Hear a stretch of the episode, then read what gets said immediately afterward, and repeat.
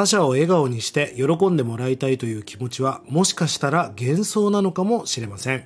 皆さんこんにちはリンダマンです。このポッドキャストでは1年後の未来が楽になるパラレルキャリアの働き方ライフハックな生き方術お金にまつわる話子育てからの気づきなんかを発信しています。え皆さんお久しぶりでございますリンダマンです。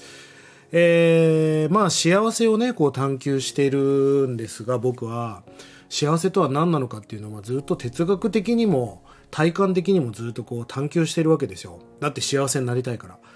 でまあまあ答えではないんだけど今思ってることはやっぱり誰かを喜ばせることって幸せだよなって思うんです。まあこれは間違いない事実なんですが今日ねタイトルにもあるように誰かに喜んでほしいという気持ちはもしかしたら幻想なのかもしれない。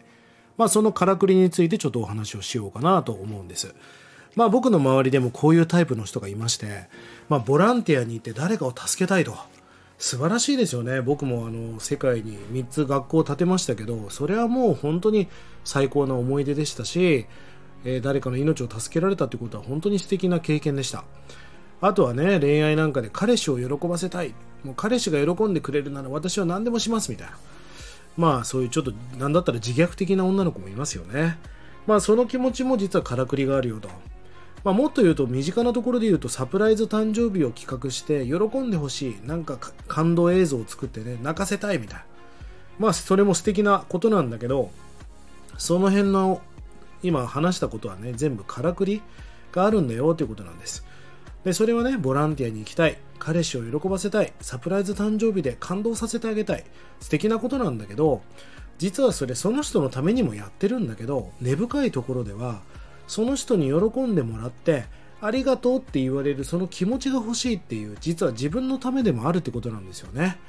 えー、漢字で人のためって書くと偽りって言葉になりますよね。どうやらこの辺が語源だという諸説もあるようですが、まあ本当にそう思うわけですよ。それは素敵なことだし、やっちゃダメだって話じゃないんだけど、それ結構自分のためだよって思うことがたくさんあるんです。あの、こんなお話がありまして、まあどっかの国のお坊さんのお話なんですけども、まあ、えー、お坊さんがね、えー、弟子を集めて、貧しい村を助けに行くぞっていうこれ本当にあった話らしいんですが分かりました。じゃあ貧しい村に行って今からお米とか野菜を施しましょうと今から準備をいたしますって言ったらお坊さんがねお前らふざけるなとそんなことわしは何も言っとらんと怒ったそうなんです。え？貧しい村を助けるってことはそういうことじゃないんですか？って言ったらお坊さんがこう言ったそうなんです。今から私たちはその村に行ってその村人たちに施しを受けるという修行をするんだと。え困ってる人から施されてったらそれカツアゲじゃないですかと。食い物よこせみたいな話になるんじゃないですかって言った時に違うんだと。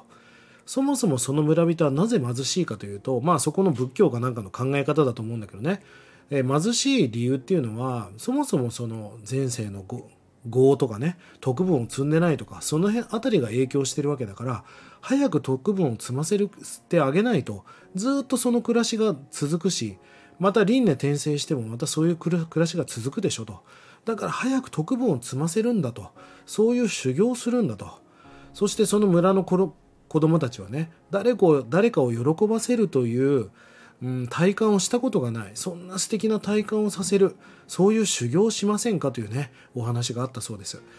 いやまあ若かりしき頃にこの話は聞きましたがちょっとピンときませんでしたがまあ今僕は48ですがこの年になってなんとなく、えー、その本当の意味真意が分かってきたような気がします。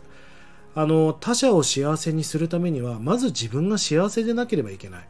えー、そして自分あなたが夢を叶えて希望に満ち溢れてえー、そういうワクワクしてキラキラしてもうそんな生活をね送っていることこそが誰かの希望になると思うんですね。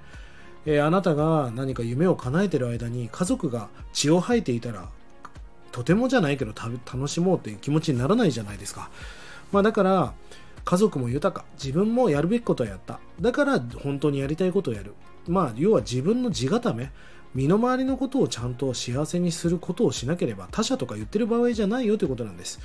え誰かを幸せにするってことが今日冒頭にも話しましたがあなたの幸せにとってすごい重要なことなんだけどそれって、えー、本当の幸せを勝ち取りたいんだったら本当にあなたがまず幸せを勝ち取らなければ周りの人に幸せを振りまくことができないということですよね、えー、僕があなたに今日高級なお寿司を持って帰ってきてね、えー、これプレゼントですって渡したとしますよね。で喜んでくれるんだけど俺がもう餓死しそうで死にそうな状態でこの寿司を食べてくださいって言われてもいやいやいやまずリンダマンが食べてよって話になるじゃないですか。いやいや俺もお腹いっぱいだしいらないんだよね。だから食べてって言われたらあじゃあもう喜んでいただきますみたいな気持ちになるじゃないですか。やっぱり自分が満たされてないと他者を幸せにすることができないわけですよね。ぜひそんなね、えー、思考を持って皆さんも日々ライハックを積み上げていってほしいなと思いますえ概要欄にね、え公式 LINE の URL も貼り付けておりますので、そちらの方もご登録していただければと思います。え今月6月もね、たくさん勉強会とかを主催しておりますので、ぜひ遊びに来てください。そして取り上げてほしいテーマやお題なんかがありましたら、気軽にこれ、ね、コメントとかチャットしてください。えそれでは今日も素敵な一日をリンダマンでした。またね